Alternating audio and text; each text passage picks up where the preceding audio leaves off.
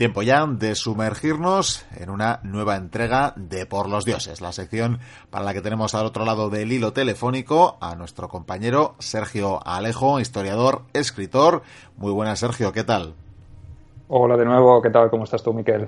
Bueno, pues bien, dispuesto a sumergirnos en una nueva entrega de esta sección que, oye, te voy a felicitar porque cada vez tiene más adeptos, todo hay que decirlo.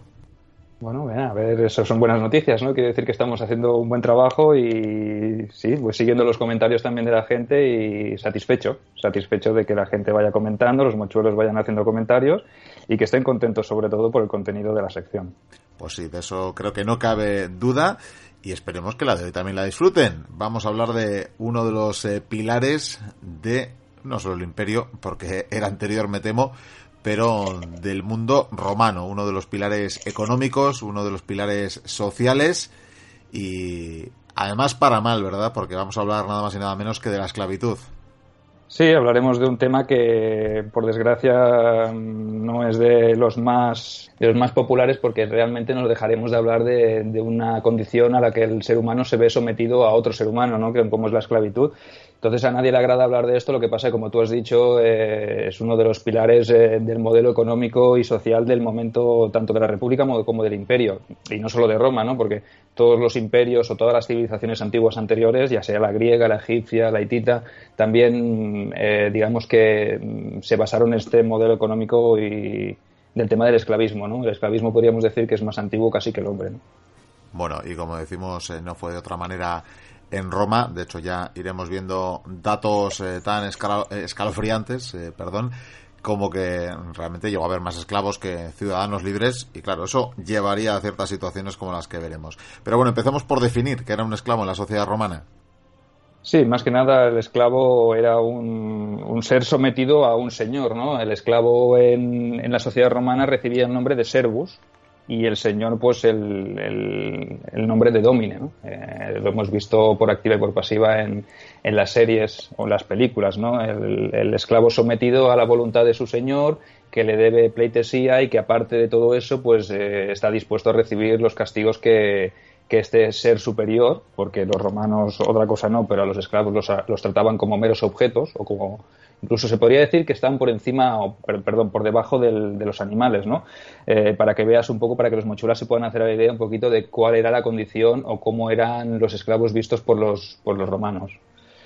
Eh, eh, no solo hablaremos de eso, sino que intentaremos hacer un poco un repaso al, a si estos esclavos tenían derechos o si no los tenían y responderemos a esta y a otras preguntas más o menos complejas. ¿no? De todas maneras, quiero, quiero hacer un inciso antes de empezar con el tema y es que esta, este tema, esta temática, me la propuso un colaborador del programa, Pello, Pello Larrínaga, eh, que me comentó, oye, ¿por qué, por, qué no me, ¿por qué no sacas el tema este del esclavismo, que es un tema así bastante bastante mm, desconocido, no, no es conocido en el sentido de que no se sepa, sino que no se ha tratado mucho, ¿no? Entonces él estuvo en Roma, me parece que para, para en, enero o así, me comentó, oye, podrías, porque me parece que visitó unas catacumbas donde se refugiaban los, los, los cristianos en, en, época imperial, y me dijo, oye, el tema este podría estar muy bien.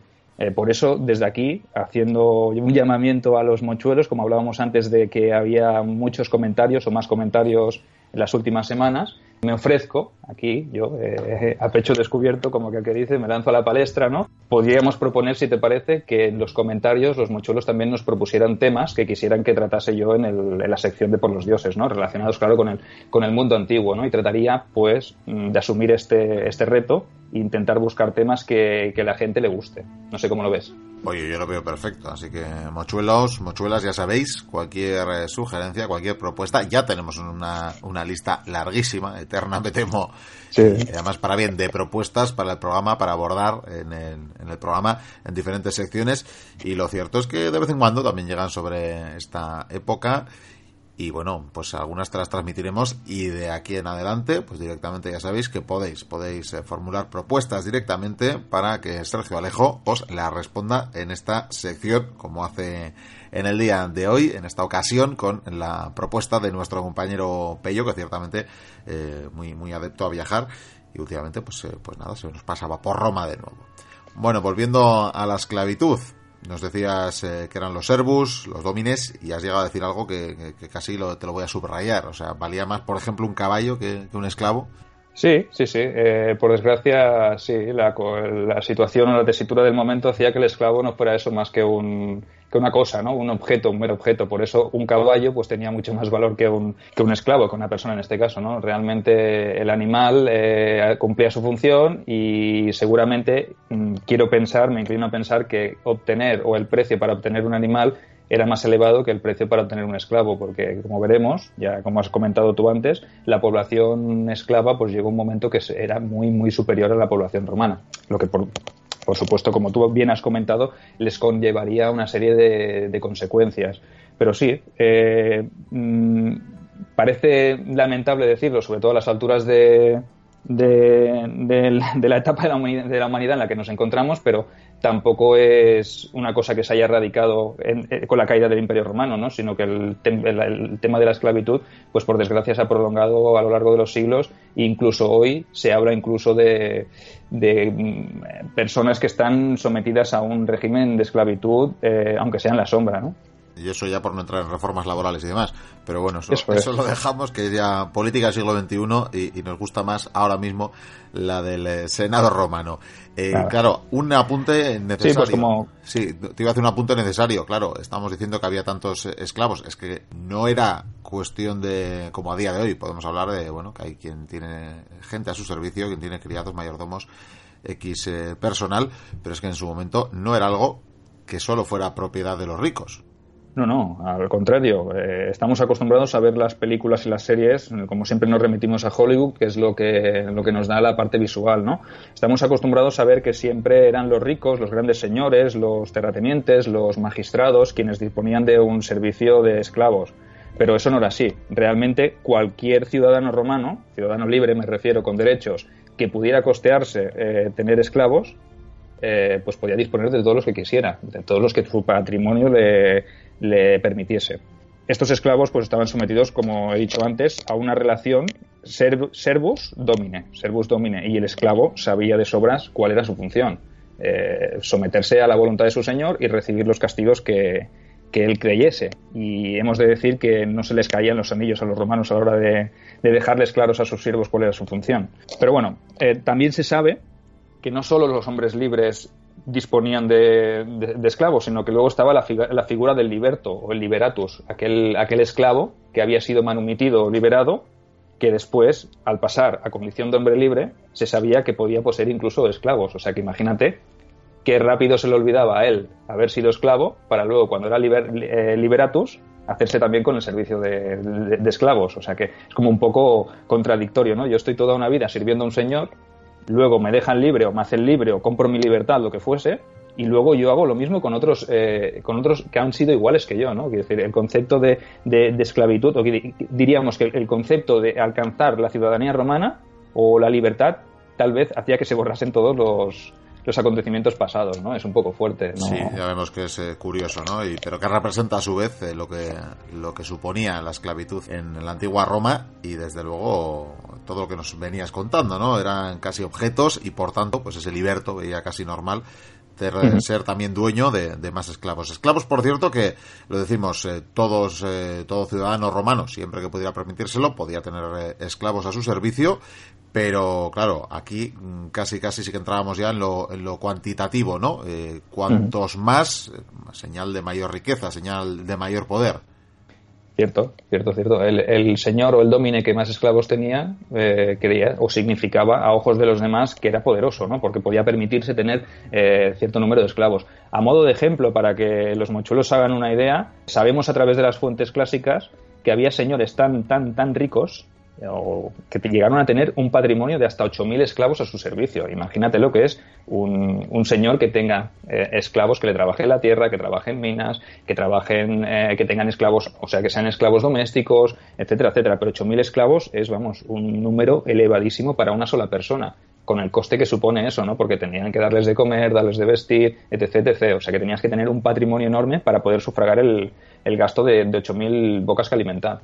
Y claro, aquí tenemos, eh, imagino, toda clase de, esclavos, desde aquellos que se ocuparan de, de, labrar los eh, latifundios hasta, hasta los que se ocupaban del cuidado de la casa o pues de casi casi convertirse en, objetos ya de índole y, ámbito privado del domine. Sí, sí, sí. Había varias tipologías de esclavos, había varias categorías y estaban divididos sobre todo en, haremos, si, si, prefieres, para que los muchachos lo tengan más claro, hablaremos de diferentes tipologías. El primero sería pues los que estaban en las minas, ¿no? Los esclavos normalmente prisioneros de guerra, eh, gente que se había sublevado, pueblos que había costado conquistar, y esta gente pues iba a las minas y como supones, o como todo el mundo puede imaginarse, estos esclavos pues eh, tenían una esperanza de vida bastante corta, trabajaban en condiciones infrahumanas y entre el cansancio, entre las heridas, entre digamos la el, esfuerzo físico y todo, pues eh, solían durar bastante poco, ¿no? Alguien tenía que picar la mina para construir todos esos elementos arquitectónicos de, la cultura romana y eso lo hacían, pues obviamente era mano de obra esclava, ¿no? Como lo habían hecho en su momento eh, para otras civilizaciones esclavos también, ¿no? Eh, después estaban los gladiadores, los famosos gladiadores, que me remito también a lo mismo, ¿no? Muchos de ellos eran prisioneros de guerra, o sea, se utilizaba gente que había combatido, que sabía que tenía por lo menos unas eh, unas habilidades o unas características innatas para poder combatir, ¿no? Porque meter a esclavos que, te, que no supieran combatir en una arena, pues ya suponía lo que, que, te lo matasen a las primeras de canto, pues tampoco era muy, muy favorable, ¿no? Haber pagado un precio para que te lo maten a las primeras de canto, pues no, no suponía demasiado, no estaba muy, muy bien visto, ¿no? además de estos, ya hemos hablado en otras ocasiones de gladiadores, eh, claro, un buen gladiador además era una inversión, realmente, una inversión en la que ciertamente había que invertir para, para tener rendimiento también. Claro, claro, también no, el, mundo de la, televisión nos ha enseñado que, claro, que en todos los combates, o en casi todos los combates, los gladiadores eh, morían o vivían según la conveniencia de, de, los poderosos, ¿no? Pero realmente no, no, no, era rentable que un gladiador muriese después de un entrenamiento, eh, después de una inversión por eso te digo que tú bien lo dices, ¿no? que, los, los gladiadores no eran carne de cañón ni en cada combate de gladiadores morían todos, ¿no? sino que se, se, acostumbraba a perdonar la vida porque había unos intereses económicos detrás. ¿no? Pero bueno, este, este tema de los gladiadores yo creo que también merece una mención aparte, una sección aparte también que le podríamos dedicar a, a, a este mundo tan complejo. ¿no? También sabemos que dentro del mundo de los gladiadores no solo eran esclavos de guerra, prisioneros de guerra, sino que también había delincuentes o incluso hombres libres que a causa de sus deudas eh, tenían que o se veían forzados a tener que combatir para, para sufragarlas. Otra tipología de esclavos, como tú bien has dicho antes, eran los esclavos de los latifundios, ¿no? los, los esclavos rurales eh, que trabajaban en las propiedades agrícolas.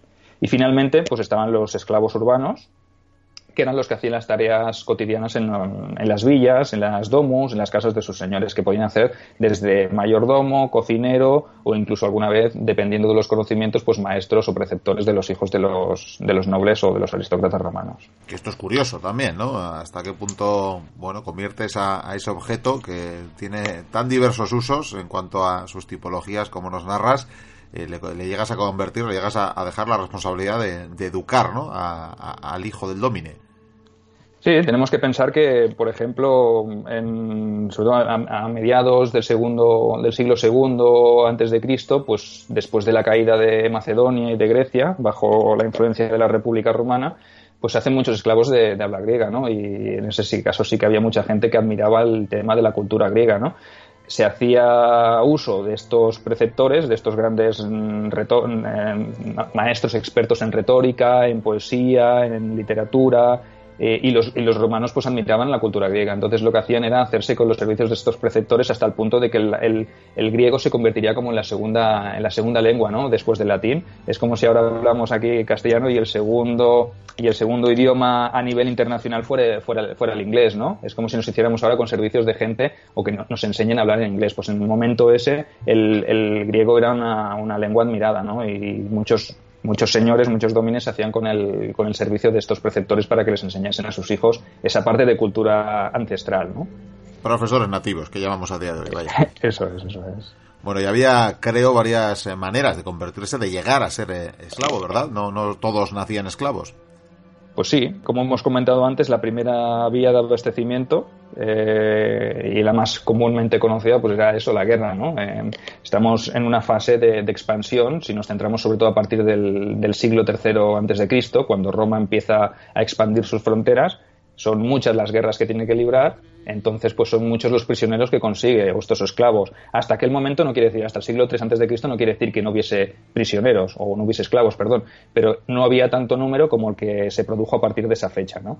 Eh, para que os hagáis una idea, el, periodo de máximo apogeo del, de la República y del Imperio sería entre el 50 antes de Cristo y el 150 después de Cristo, que es cuando más o menos eh, la fase de expansión se vuelve un poco la fase defensiva, ¿no?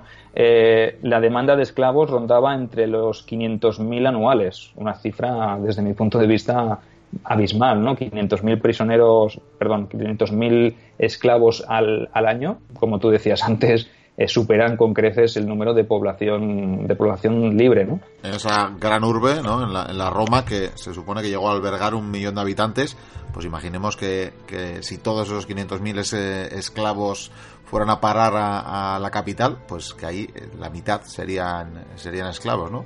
Unos números, en fin, difíciles de imaginar. No, no, que si se hubiesen puesto todos de acuerdo, ¿no? Podrían haber acabado con el Imperio Romano desde dentro sin ningún tipo de problema. Pasa que, como hemos dicho antes, no existía un, vínculo no escrito o innato del, del, siervo hacia, hacia su señor. otra manera de obtener esclavos a través de ellos mismos. Con esto me refiero a que cuando los, los, los esclavos tenían hijos, pues la condición del, del, recién nacido pues era también la misma de la madre, que era la que preponderaba. Si si un señor o un domine tenía un hijo con una esclava, obviamente ese hijo no iba a ser libre, sino que nacía con la condición de esclavo. Eso que hacía que, siempre, siempre, siempre se fuese retroalimentando el tema del, esclavismo, ¿no? Eh, duro también, ¿no? Porque no reconocer a tu hijo como libre, por mucho que sea hijo de una esclava, eh, pues imagínate cómo tendrían que estar las cosas en ese momento para que todos los hombres libres que hubiesen tenido hijos con esclavas no quisieran ni reconocerlos como suyos y permitiesen que fuesen incluso esclavos. También otra de las fuentes de obtención de esclavos era recoger eh, estas fuertes. Es un poco fuerte porque eh, dentro de lo que hemos hablado hasta ahora, pues imagínate hasta qué punto llegaba la, administración romana. Recoger a los niños huérfanos que estaban en, desvalidos por las calles de las ciudades y esos niños que no tenían padres, eh, progenitores conocidos o que no sabían de quién eran, pues esos hijos, esos niños pasaban a ser directamente esclavos. O sea, que para que veas que no se las no se lo pensaban demasiado. No, no, vemos eh, que es algo totalmente normalizado, ¿verdad? Institucionalizado y que, bueno, pues era una herramienta más, un pilar más y por tanto el Estado lo garantizaba.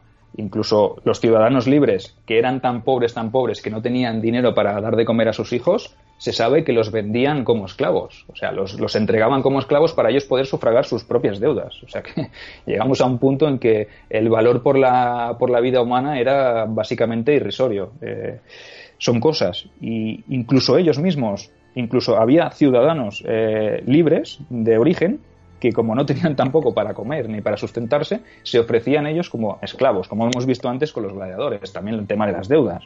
Eh, un ciudadano libre que adquiere una serie de deudas, sobre todo por tema de juegos, por tema de, negocios en los que se mete que no puede, que no puede eh, sufragar o que no puede eh, hacer frente, pues este ciudadano se ofrecía también como, como esclavo para, para poder permitirse ganar algo porque no todos los algunos alguna tipología de esclavos, sobre todo los gladiadores, recibían algún tipo de paga por los combates que ganaban.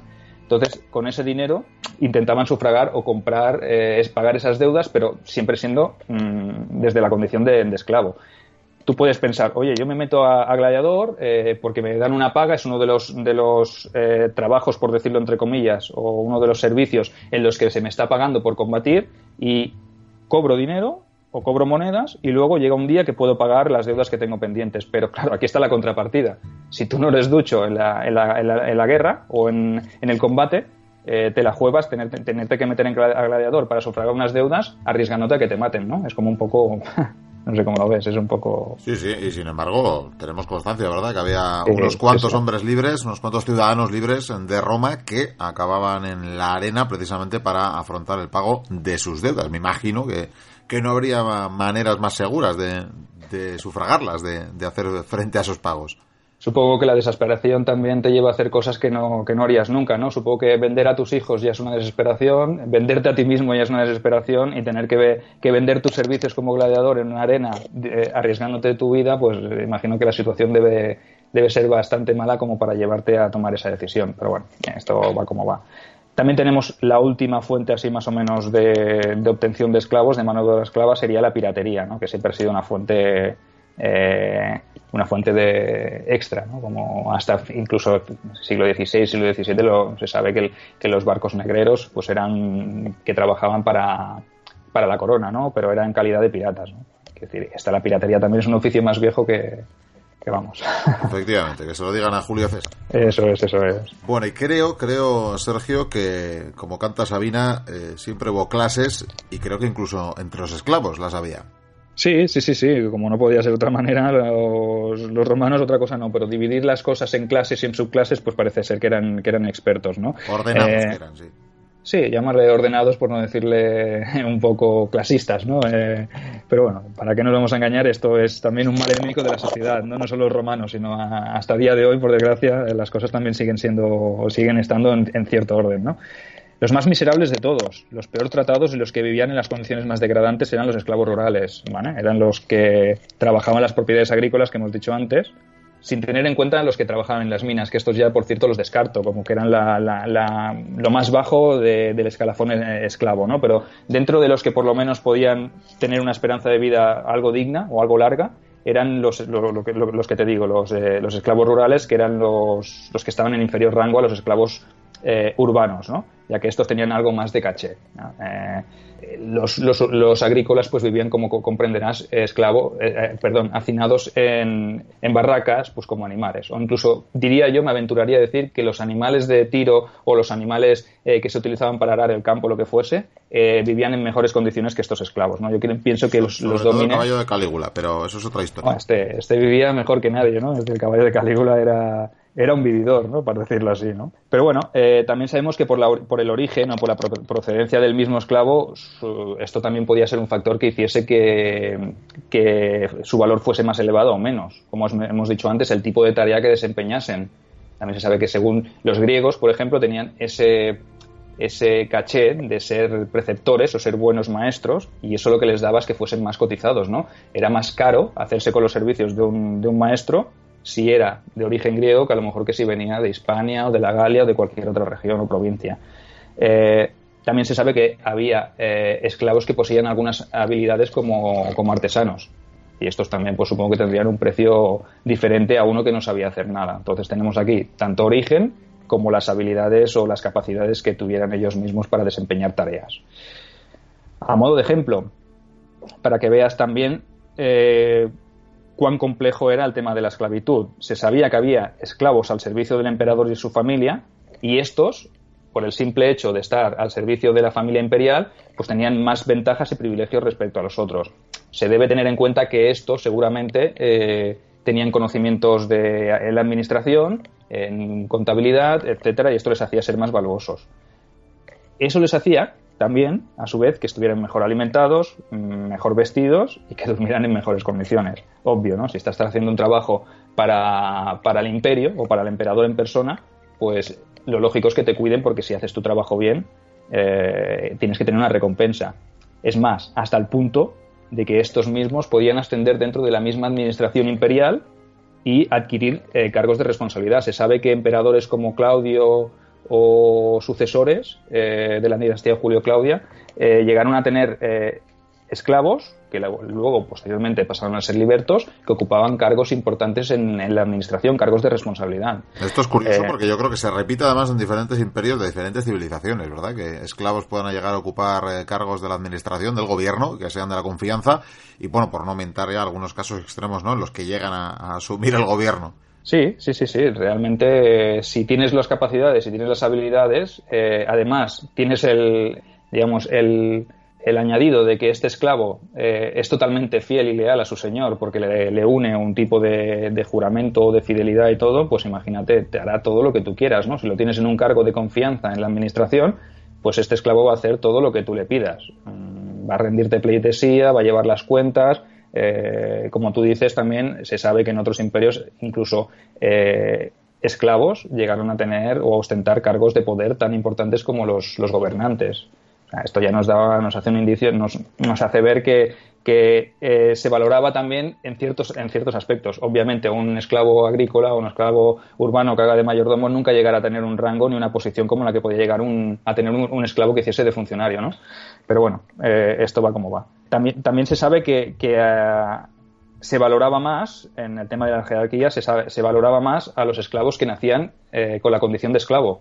¿Por qué? Mm, pues porque obviamente si tú eh, no has conocido ni has probado nunca los, las mieles de la libertad, pues nunca querrás volver a ellas. Entonces el esclavo que nacía eh, esclavo eh, era más fiel y más leal. En cambio, aquel que ya había saboreado la libertad, pues era más propenso a la, a la rebelión. Por eso digamos que estaban más bien vistos los, los que nacían ya con la condición de esclavo. Es lógico, esto es casi un principio filosófico, ¿no? Sí, sí, sí. Ah, pasamos a hablar, si te parece, sobre otro tema que hemos comentado antes así un poco por encima, que era el tema de la manumisión o de la, de la libertad, ¿no? La liberación de los, de los esclavos, ¿no? Cómo se podía pasar o cómo se podía conseguir esa libertad una vez tú nacías o eras esclavo durante toda la vida.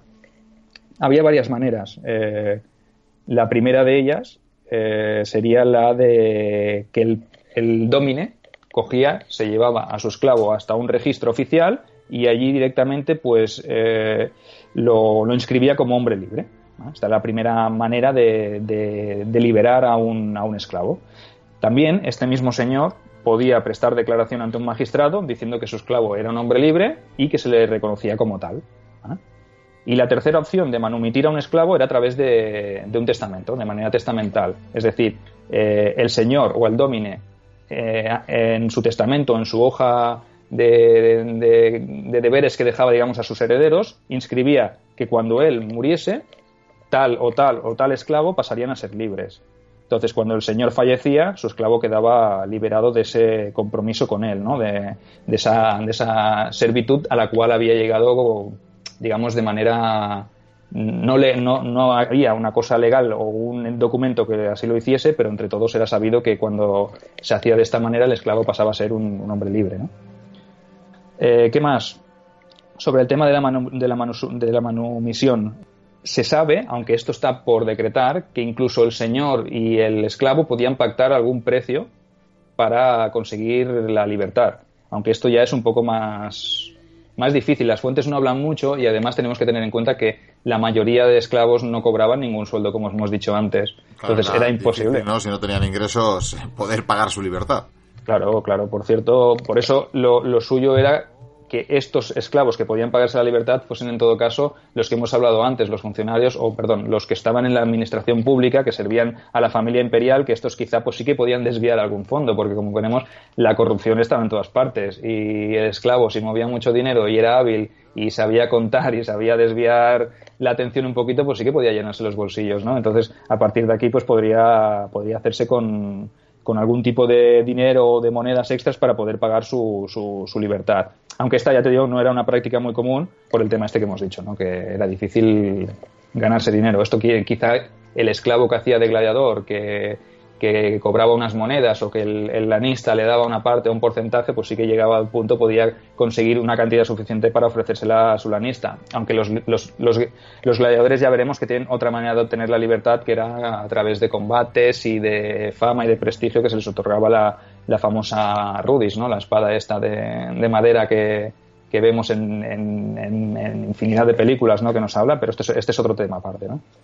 También podríamos decir que un esclavo manumitido que tuviese un buen, un buen patrimonio, mm, haciendo referencia a que cuando ya eres, es, un hombre libre, pues este, este, esclavo pues pasaba a desempeñar algunas funciones o algún, oficio. ¿no? Si este ciudadano libre ya podría, este liberatus, podía conseguir dinero, monedas y hacerse con, una, con un hueco en la, en la difícil ya de por sí complicada sociedad romana, podría incluso llegar a ascender y si conseguía apoyos suficientes, podría entrar en la vida en la vida pública o ostentar alguna magistratura o cargo político. Aunque eso, eh, ya te digo, reservado a, a, estos que venían del que habían servido al emperador a la administración. Sí, porque además, por más de tener esa carta de libertad, de convertirse en liberto, eh, librarse del estigma de haber sido esclavo durante bueno cierta cantidad de años no sería fácil. No, no, ni mucho menos. Cuenta que seguramente todas las gentes que, que, rodeaban a ese nuevo liberatus o ese nuevo ciudadano romano sabían de sobras que siempre había sido un esclavo y eso es un estigma, pues como tú bien dices, que le perseguiría el resto de sus vidas y quizás a lo mejor sus descendientes o los descendientes de sus descendientes ya estarían un poquito libres de esa, de esa carga, ¿no? Porque todo se acaba olvidando, pero realmente el propio Liberatus le costaba le costaba deshacerse de esa, de esa carga, ¿no? De todas maneras, incluso cuando este esclavo quedaba liberado o manumitido, eh, se sabe que hacía una especie de juramento hacia su señor, hacia su antiguo señor, hacia su domine, por el cual le debía, le seguía prestando servicios. En esta vez, no en calidad de domine, pero sí en calidad de patrono, ¿no? Entonces, este esclavo tenía que dedicarle eh, pues ciertos días a la semana o ciertos días al mes, eso está por estipular porque había diferentes acuerdos, en el cual le, debía prestar sus, sus, servicios de manera, de manera gratuita, ¿no? O sea que, como ves, incluso así, siendo un liberatus, tampoco te acababas de desvincular del, del, yugo, ¿no? Del yugo del, del domine. Creo que había una excepción, ¿no? Para esta situación. Sí, claro. Cuando el, el, liberto o la única manera en la que no debía rendir cuentas a su patrón era en el momento de la, de la manumisión testamental, es decir, cuando su domine fallecía y le dejaba en libertad, o sea, que el, esclavo quedaba, se rompía ese vínculo, eh, hemos de decir que no tenía que, rendir cuentas al hijo de, o a la descendencia, a la progenie del, del, del domine, sino que si era a través del, del documento testamental quedaba exento porque si, si el señor no dejaba al fallecer sus esclavos libres, obviamente los, los esclavos pasaban a ser propiedad de sus, de sus herederos, ¿no? Entonces, el único caso en el que este, señor, este vínculo se rompía era cuando era manumitido de manera testamental. Pasamos, si te parece, a hablar un poquito sobre la consideración jurídica de los, de los esclavos. Ya la hemos nombrado un poquito antes, pero no tiene mucho secreto. ¿eh? Es más que nada saber que, que, en cuanto al tema del ordenamiento jurídico romano, que ya de por sí es complejo, pues debemos destacar que los esclavos carecían de derechos, como hemos dicho antes. Eh, los derechos tan solo los tenían los ciudadanos libres y los esclavos no pasaban a ser más que cosas, objetos, y obviamente los objetos pues no tienen derechos, ¿no? A modo de ejemplo, para que veáis un poquito cómo estaba recogido el tema jurídico de la esclavitud, si un esclavo, por ejemplo, se escapaba o huía de su amo, eh, seguía perteneciendo a él, es decir, no se rompía el vínculo.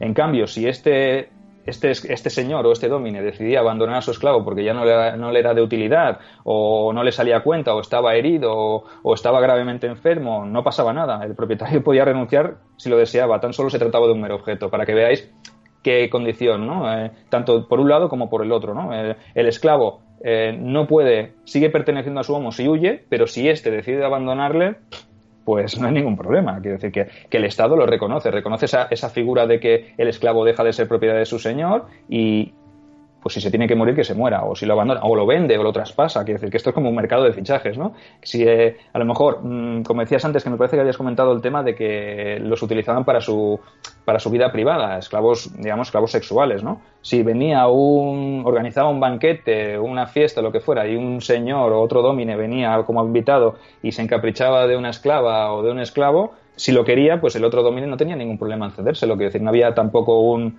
un régimen establecido, ¿no? Era un poco eh, cada uno se queda con lo que, si me gusta, me lo quedo. Y era como un negocio también, ¿no? Para decirlo de, alguna manera. Sí, sí. Transmisión, eh, como quien cede el coche, ¿verdad?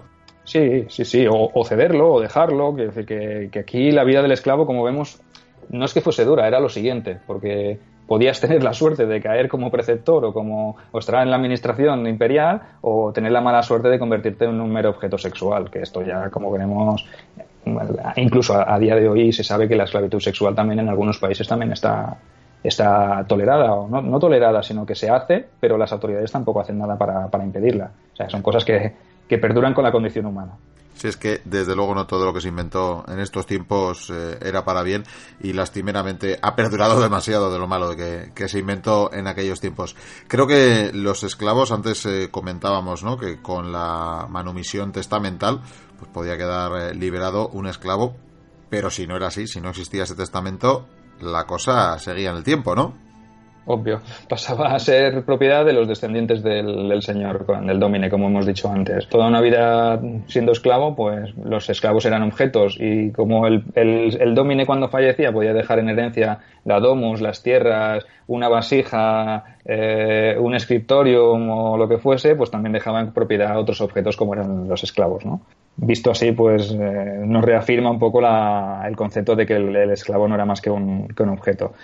En contrapartida al hecho de no tener, estos derechos, eh, recibían otro caso recibían otro trato, en caso de que cometieran algún delito. Por ejemplo, eh, no tienen derechos, pero cuando el esclavo comete un delito, eh, las penas son mucho más duras. O sea que imagínate, no tengo derechos, soy un objeto, pero luego si cometo un delito, el Estado o la jurisprudencia romana, la jurisprudencia romana me trata de otra manera, más severa que si el delito o el mismo delito lo comete un ciudadano romano.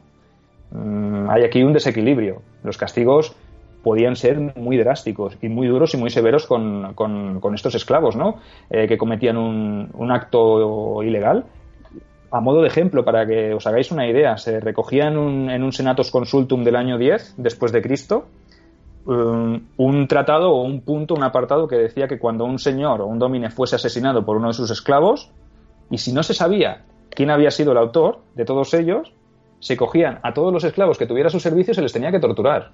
O sea que, imagínate, si ninguno de ellos confesaba la autoría del crimen, ¿cuál crees que era el castigo?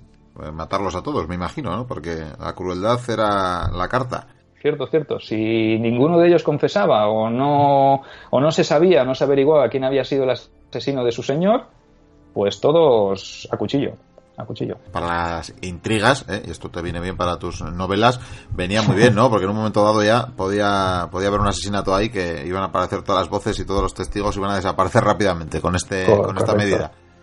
Correcto, correcto. Es una manera de silenciar, ¿no? Que seguramente también se utilizaría en su momento. Los, ojos de los, digamos, al cometer un asesinato en, una domus plagada de, esclavos, hay muchos ojos que lo ven. Entonces, la manera más lógica de deshacerse de cualquier testigo, pues era esto, aplicar este tipo de, de, senatos consultum, ¿no? Que, vaya, vaya usted a saber si esto no se ha hecho también con esa intención, porque hemos de, ver que también las conjuras y las tramas políticas y palaciegas pues también eran muy estaban en orden del día en Roma ¿no? entonces no, no hay que descartar que se hicieran en base a que a otorgar cierta libertad para deshacerse de cierta gente ¿no? nunca, nunca lo podremos verificar ni lo podremos confirmar al 100% efectivamente eh, porque es que como luego ha seguido pasando a lo largo de la historia además precisamente en Italia y en sus descendientes eh, hay accidentes ¿verdad? Sí, sí, sí, las cosas a veces pasan con que parezca un accidente, ¿no? Se dice. Pero bueno, en todo caso, si se sabe también, en, contrapartida al tema este de que todos morían si nadie se confesaba la culpabilidad, se sabe que si alguno de los esclavos delataba a otro como el autor, ese esclavo que había delatado, digamos el chivato, este pasaba a obtener directamente la libertad por el hecho de haber confesado quién había sido el autor del crimen. Imagínate, también es un poco poco así, un poco raro, ¿no? Para cogerlo con pinzas. a lo mejor interesa, usted, tú me, confiesas que ha sido tal persona y a cambio de hacer esta confesión, pues yo te declaro libre. Es decir, que todo, era, todo tenía un precio, ¿no? En la antigua Roma. Eh, se sabe también que los esclavos no podían casarse. Está eh, prohibido por, por ley eh, que se casasen entre ellos. No tenían derechos, como hemos dicho bien, como hemos bien dicho antes. podía unirse con una pareja, tener hijos, aunque no se les reconocía como tales eran hijos, pero pasaban a ser, como hemos dicho, mano de obra esclava. ¿no? Lo que sí que sabemos que esta unión, esta unión, digamos, eh, vivir en pecado, como se dice hoy en día, sin tener que, casarse ni haber hecho un rito oficial, recibía el nombre de contubernium. ¿Y a qué te recuerda la palabra contubernium? Sí, a, los compañeros de la legión, ¿verdad? Eso es, a la, unidad mínima de, de, hombres que formaban una legión, ¿no? Esos grupos de una centuria que se unían para montar sus tiendas de entre 8 o 10 legionarios, ¿no? Entonces, el matrimonio o la unión eh, no oficial recibía el nombre de contubernium. Bueno, que ya vemos entonces que no eran iguales en derechos, pero el derecho les trataba de manera desigual en caso de que hubiera conflictos y, que estuviera de por medio, pues bueno, incluso su vida, ¿no? Como hemos visto tan así. En fin, desde luego sí. Era duro, era duro lo de ser esclavo en Roma. Sí, era muy duro, eh, pero ellos eran conscientes. Por, por desgracia, un, un, ciudadano, perdón, un, un, esclavo, cuando asumía su rol o su papel, sabía cuál iba a ser su, su destino. Era, era, digamos, que venía implícito. A sus ojos sabían que sus, sus señores, sus domines, no les iban a tratar con cariño y que, como hemos dicho antes, podían ser desde objetos de entretenimiento sexual, eh, pasar a estar en las minas picando todo, toda la vida, todo lo que les quedase de vida, eh, estar labrando campos de sol a sol, quiero decir que eso está un poco eh, asumido, ¿no? En cierta parte, lo asumía el, ciudadano romano libre, pero también lo asumía el esclavo, ¿no? El hecho de maltratar a un esclavo no estaba penado, para que veas, los amos podían pegarles, azotarles tanto como quisieran.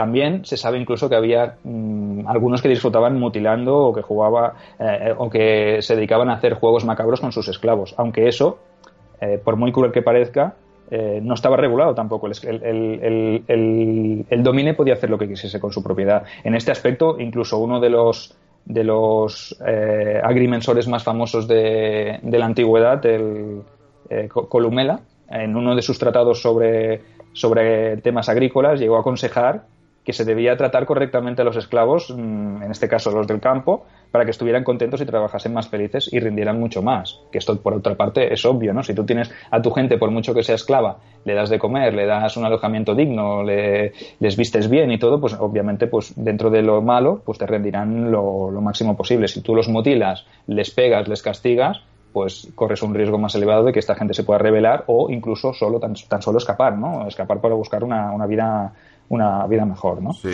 lo, curioso, lo curioso si me permites, es que casi casi eh, Columela lo decía como, no sé, como, si hubiera hecho un tratado sobre cuándo había que plantar y qué semillas eran mejores, ¿no? No, no, claro, es que no dejaba de ser eso.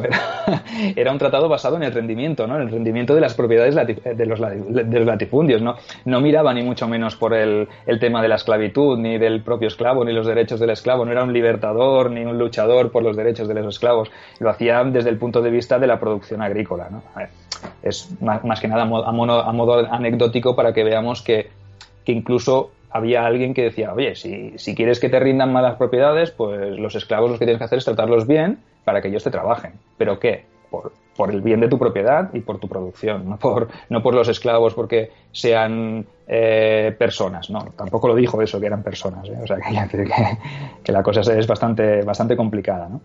Eh, también se sabe que, que, durante el imperio y sobre todo en época del, del cristianismo, cuando ya esta religión estaba ya más arraigada, se vio como una especie de, cambio, no muy sustancial, pero sí que se trató de mostrar al esclavo como un ser humano igual que el resto de ciudadanos, ¿no? Siempre en un escalafón inferior, pero se le trató de dar una visión un poco más que era un ser humano, más igual, no igualitaria, pero sino subirlo, quizá pasarlo por encima de lo que eran los animales, que eso ya era mucho, ¿no? Aunque hemos de decir que eso costó bastante porque el tema de la inferioridad de los esclavos era un tema que estaba muy enquistado en, la conciencia social de, los ciudadanos libres del imperio, ¿no? Entonces, tampoco sirvió para mucho. ¿no? es que les dieran más derechos ni nada, simplemente que se trató de darle una visión más humanizada a la mano de obra esclava. Imagino, Sergio, que como también sucede en eh, tantos ámbitos y ha sucedido en el pasado y en el presente, eh, dentro de la difícil situación, de la difícil vida que llevaban los eh, esclavos, probablemente eran las mujeres las que se llevarían la peor parte. Claro, como hemos dicho antes, eh, el tema de la esclavitud sexual, obviamente sabemos que los, romanos eran de, todo tipo de gustos a nivel sexual, pero la normalidad era que, fueran de relación heterosexual, ¿no? Y sí que es verdad que las mujeres, pues en este caso, tenían el, papel más difícil, ¿no? Porque aparte de servir, no creo que fueran ellas las que fueran a las minas, porque utilizarían a mano de obra masculina, que era la que quizás tenía las condiciones físicas para trabajar mejor. Las esclavas supongo que irían más a, formar parte de, la, o serían más de la tipología de esclava de la domus. Entonces, mm, cuando había una fiesta, cuando había cualquier tipo de, de bacanal o de, cualquier tipo de festividad de estas que a la que eran tan, propensos los romanos, pues las, las, esclavas supongo que estarían ahí a la orden del día, ¿no? Y, si ya era difícil ser mujer en la antigüedad, imagínate, imagínate ser esclava eh, y esclava sexual, ¿no? esa, norma de que al final ellas fueran eh, quienes transmitían la condición de, esclavo, me imagino también una manera de controlar que dentro de esos eh, usos sexuales de los romanos eh, al final no tuvieran consecuencias eh, en, descendencia, ¿no? O sea, al final usaban a esas esclavas mujeres, pero se curaban legalmente de que, de que lo que de ahí se derivaba, pues no fuera jamás un sujeto de derechos. Cierto, Cierto, cierto. No, no, no, era un ciudadano romano lo que salía de esa unión, ya lo hemos dicho antes, ¿no? Porque eh, no deja de ser un. Si estos señores o los nómine que mantenían relaciones con las esclavas estaban casados y tenían su propia descendencia, que eran los herederos legítimos, si salía un hijo o nacía un hijo fruto de un matrimonio fuera, perdón, fuera fuera de una, de una, de una relación fuera del, matrimonio legal, pues eso también podría suponer una mancha o una lacra para, para el nombre o para el nomen de, de, esta familia, de esta gens, ¿no? Entonces, mm, la manera de curarse en salud, como tú bien dices, era mm, que el, esclavo, que el hijo nacido de una esclava pues adquiriese su misma condición, ¿no? Si se, se evitaban cualquier tipo de problema. Yo supongo que también eso estaba tolerado y permitido por las, por las mujeres de la época, en el sentido, permitido entre comillas, porque supongo que quien, en una sociedad patriarcal, pues aquí la mujer poco tendría que decir y el, señor de la casa pues podría hacer y deshacer lo que quisiese. Mm, esto es, es un poco eh, la, condición social del momento. También se sabe que había señoras, en este caso eh, dominas de, alta, de alta cuna, que también yacían con, con gladiadores o con, o con, esclavos. Quiero decir que a lo mejor era un tema mm, recíproco, permitido entre ambos, pero digamos un poco al margen de la legalidad. ¿Qué se hacía con los hijos nacidos de estas dominas que habían yacido con esclavos, pues lo desconozco. O lo hacían, hacían ver que habían sido hijos con, con, su marido o lo que fuese. Yo estoy aquí, esto ya es un poco más, más complicado, ¿no? Ah, el derecho romano nos lo ha dejado estipulado, ¿no? no, ha dejado eso. Es algo legal, me temo. Sí, sí, sí, sí. El hecho de que no se prohibiera, ¿verdad? O, no eh, quede especificado que, que, el, que el hijo naciente de una unión tal fuera esclavo, pues eh, ya es una señal, ¿no? De, de la diferencia. Sí, sí, sí, cierto. Bueno, si quieres pasamos a hablar un poquito para finalizar sobre el tema de las, de las revueltas que hablábamos antes, ¿no? Las, eh, el tema este de la super o sobrepoblación esclava, eh, qué consecuencias podía tener en, el, en, una sociedad romana que a la vez era cruel con esos esclavos, que era severa, ¿no? que eso parece ser que, que no tuvieron la, la, vista suficiente como para darse cuenta de que un sobreexceso de población esclava podía conllevar unas, unas consecuencias fatales. ¿no? Y esto pues pasó sobre todo los digamos el, momento más, más álgido donde se produjeron más revueltas fue el, segundo segundo y primer y primer siglo antes de Cristo ¿no? en las llamadas guerras serviles de las cuales eh, la tercera es la que más conocemos nosotros pero empezaré hablando por, por la primera eh, que se produjo entre los años 135 y 132 antes de Cristo en, la isla de, de Sicilia.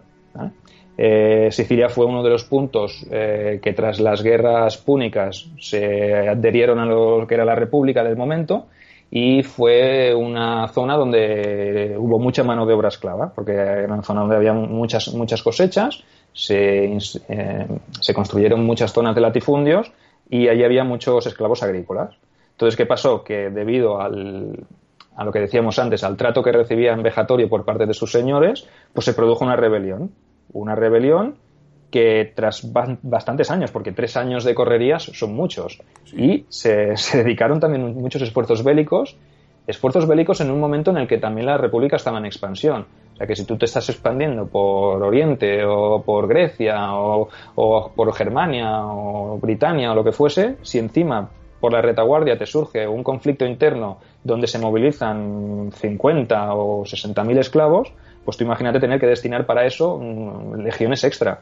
Entonces, después de años y años de contenda, pues al final pudieron controlar la situación y la revuelta fue, eh, fue sofocada y se, se hizo lo que se, lo que se debió hacer. ¿no? Supo que eliminar a todos los cabecillas y tampoco se trataba de matar a todos los esclavos porque era una mano de obra valiosa, pero sí que darles una lección de lo que suponía rebelarse contra Roma.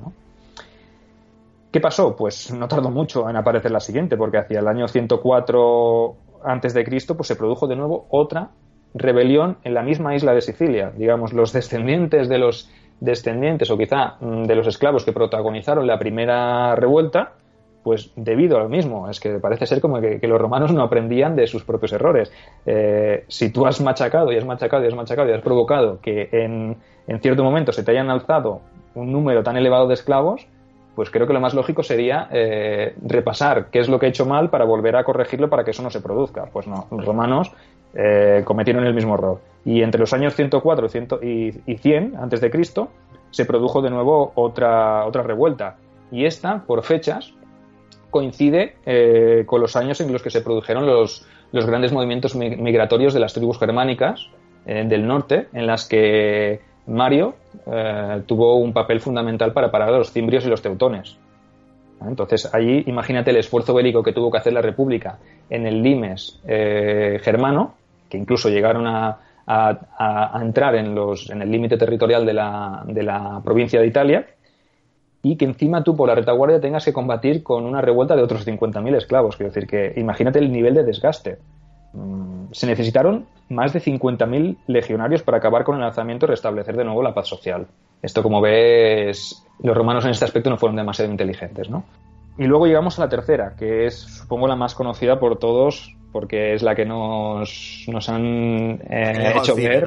Eso es. Por activa y por pasiva, que tenemos versiones y versiones sobre sobre este, este personaje que se convirtió en uno de los enemigos de Roma, ¿no? que vosotros muy bien tratasteis en la sección de los enemigos de Roma, que le dedicasteis también un, su tiempo, y era el, esclavo tracio, ¿no? el, gladiador espartaco, que bueno, que según parece no se llamaba Espartaco, sino que es el nombre que le dieron los romanos, ¿no? Espartaco.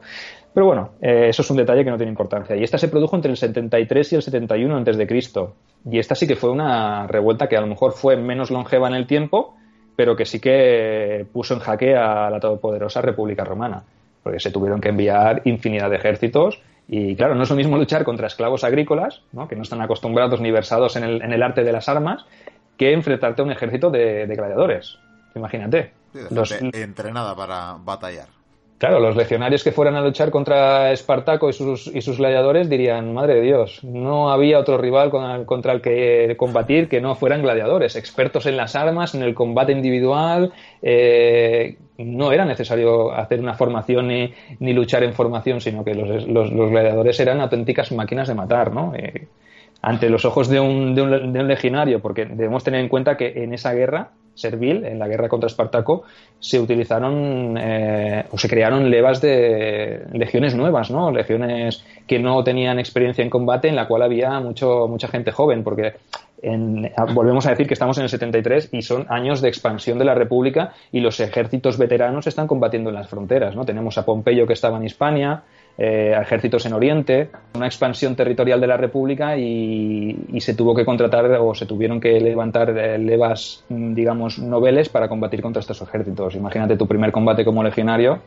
contra un ejército de gladiadores. Mm, ¿Qué esperanza de, de supervivencia tienes, no? Y que de hecho tendrán que ser precisamente tropas más veteranas, ¿no? Como las del propio Pompeyo, que andaba por aquella época por eh, Hispania, las que fueran a, sofocar eh, finalmente junto con Caraso esta revuelta. Sí, sí, sí, sí. Craso, ya hemos hablado también, nos ha hablado bastante de, Craso, que era el hombre más rico de ese momento de, Roma, pues tuvo que levantar un ejército de su propio bolsillo, perseguir a, Espartaco y junto con los ejércitos de, Hispania, a los que el Senado tuvo que llamar, digamos, in extremis para que colaboraran, porque la cosa se había, se había ido de. Vamos, se, se les había escapado de las manos. Espartaco había derrotado a varias varias cohortes, incluso algunas legiones, eh, entre los dos ejércitos conjuntos pues tuvieron que hacer una pinza y enganchar a, a Espartaco y acabar con, con el con la amenaza, ¿no? En este caso, pues mm, dentro de lo malo, ¿no? Dentro de lo malo que nos da Hollywood, pues la, serie de esta de Espartaco, Sangre y Arena y estas que son cuatro temporadas, pues eh, la última temporada nos explica un poquito todo este el, tema de, de, Craso y de Pompeyo, ¿no? Cómo se, resuelve el tema y desde el desde mi punto de vista no está mal eh, cómo lo, enfocan, pero eso no deja de ser una película de Hollywood, pero para los que quieran verla, pues yo pienso que es una buena serie, no no le vamos a, dar un 10 en rigor histórico, pero sí que... No, mucho menos, pero desde luego entretenida es. sí, sí, sí, sí, sí, Allí se ve. a 300, ¿verdad? Claro, claro, claro. Bueno, por lo menos sus legionarios romanos combaten con armaduras y con, y con panoplia completa, ¿no? Que eso ya es mucho. Aunque no sea la panoplia del momento republicano, pero bueno, esto tampoco lo podemos perdonar, ¿no? La, la espectacularidad de las, de las secuencias de combate y todo, pues le dan eh, eso, un espectáculo para que, la, para que el, el, el que la quiera ver pues disfrute un poquito, ¿no? La recomendamos eh, desde aquí en todo caso esta es la última guerra servil, ¿no? De la que tenemos constancia. Me imagino que habría revueltas menores, pero esta es la última gran eh, escaramuza de, de los esclavos por su libertad. Supongo que Roma también aprendería y sería un poco más mesurada a la hora de, a la hora de, de, tratar, no, pero de sí de agrupar esclavos o de tenerlos más controlados, ¿no? No se sabe tampoco cuáles fueron los motivos que impulsaron a, a Espartaco a, alzarse contra Roma, ¿no? Pero seguramente el papel de la, del trato degradante y de, y, de, y, del maltrato que sufrían constantemente pues fue uno de los, de los elementos importantes que, que, le decidieron. Bueno, pues a modo de conclusión ya para cerrar, si te parece el programa, que esta, esta, este programa de hoy se nos ha hecho largo, largo, ¿no? Porque es un tema que creo que... Y no obstante, no creo que nadie se queje, que conste.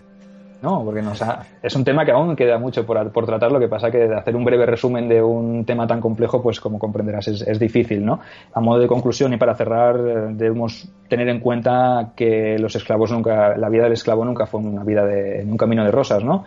Eh, aunque ¿qué, hubiese sido de Roma sin la mano de obra esclava? Pues no lo sabemos. Todos los grandes imperios, como hemos dicho antes en la introducción, eh, se sirvieron de, mano de, obra esclava. Quiere decir que en el momento en el que nos movemos, eh, digamos que, como lo hemos dicho antes, ¿no? que la, el motor económico y social del momento era la esclavitud. Tuvieron que ver, tuvo que ver el, el descenso del número de esclavos en, en, la, en, la, decadencia del imperio de Occidente? Pues esta pregunta es muy compleja, ¿no? Eh, tendríamos que tratarle o dedicarle también un nuevo programa para, para, hablar solamente de la caída del imperio romano, pero puede ser que fuera uno de los, de los puntales para que el imperio romano de Occidente se, se desmoronase, ¿no? Pero bueno, eso ya es, como decimos siempre, esto ya es otra historia y ya tendremos tiempo de tratarla con, con más calma. Efectivamente, afortunadamente, y voy a ser irónico, digo por, por, si acaso alguien entiende que lo digo al revés, pero digo, iba a decir que en el siglo XXI ya no tenemos esclavitud, ¿verdad? Ahora tenemos hipotecas, que es mucho más divertido. Sí, sí, sí, sí. Mucho más utilizado. Y, y, el derecho romano, en cuanto a que las cláusulas jurídicas que empleamos, pues bien, en la mayoría de ahí, ¿verdad? Pues todavía tienen mucho que ver. Así que ahí sí, por desgracia. La esclavitud eh, de Roma transformada a los eh, nuevos tiempos. Muchísimas gracias, eh, Sergio, y nada, te te invito ya a la siguiente entrega que a buen seguro tendremos bien prontito de Por los Dioses. Bueno, pues nos vemos la próxima edición de Por los Dioses. Ahí estaremos puntuales a la cita.